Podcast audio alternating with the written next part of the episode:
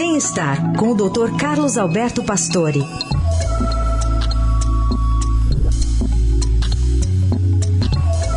Doutor Pastore, tudo bem? Bom dia.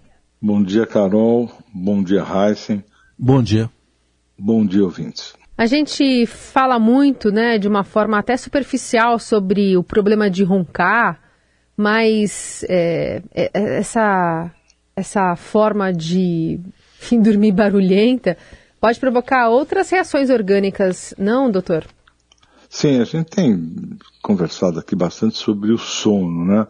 Daquela tríade que a gente tem que cuidar, que é do exercício, da dieta e do sono, porque essas dificuldades para manter o sono por esta chamada apneia do sono, quer dizer, nem sempre o roncar dá apneia, mas é boa parte das vezes sim.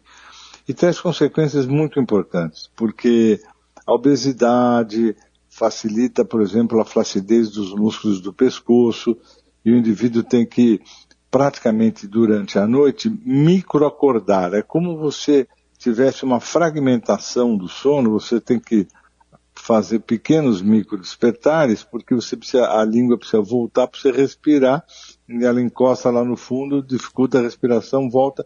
Então você passa uma noite muito difícil, que sobrecarrega o coração, porque ele precisa manter a respiração.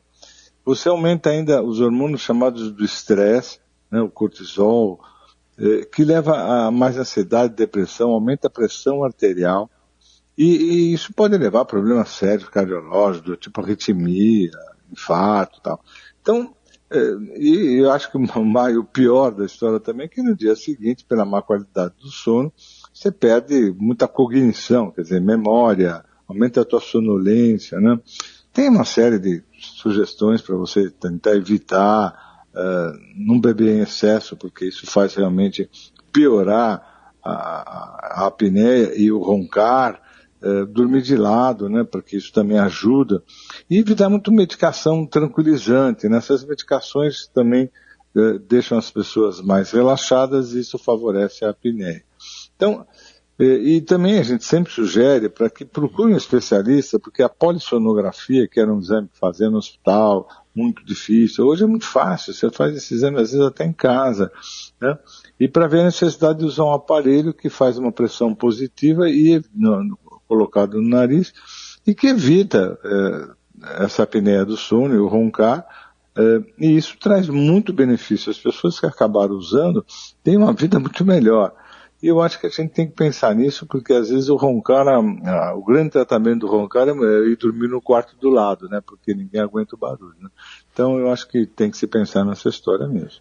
Tem alguma forma de prevenção, doutor Pastore? É difícil, eu acho, porque os fatores de risco que vão surgindo, né, você tem que trabalhar com vários deles, né. Claro, não engordar, não ganhar muito peso, sempre é bom para tudo, porque a obesidade é um fator inflamatório que traz outras doenças e também traz o roncar, né? Então, tudo que isso que te traz, a pessoa que bebe muito, é difícil realmente, porque isso relaxa a musculatura e ronca mais.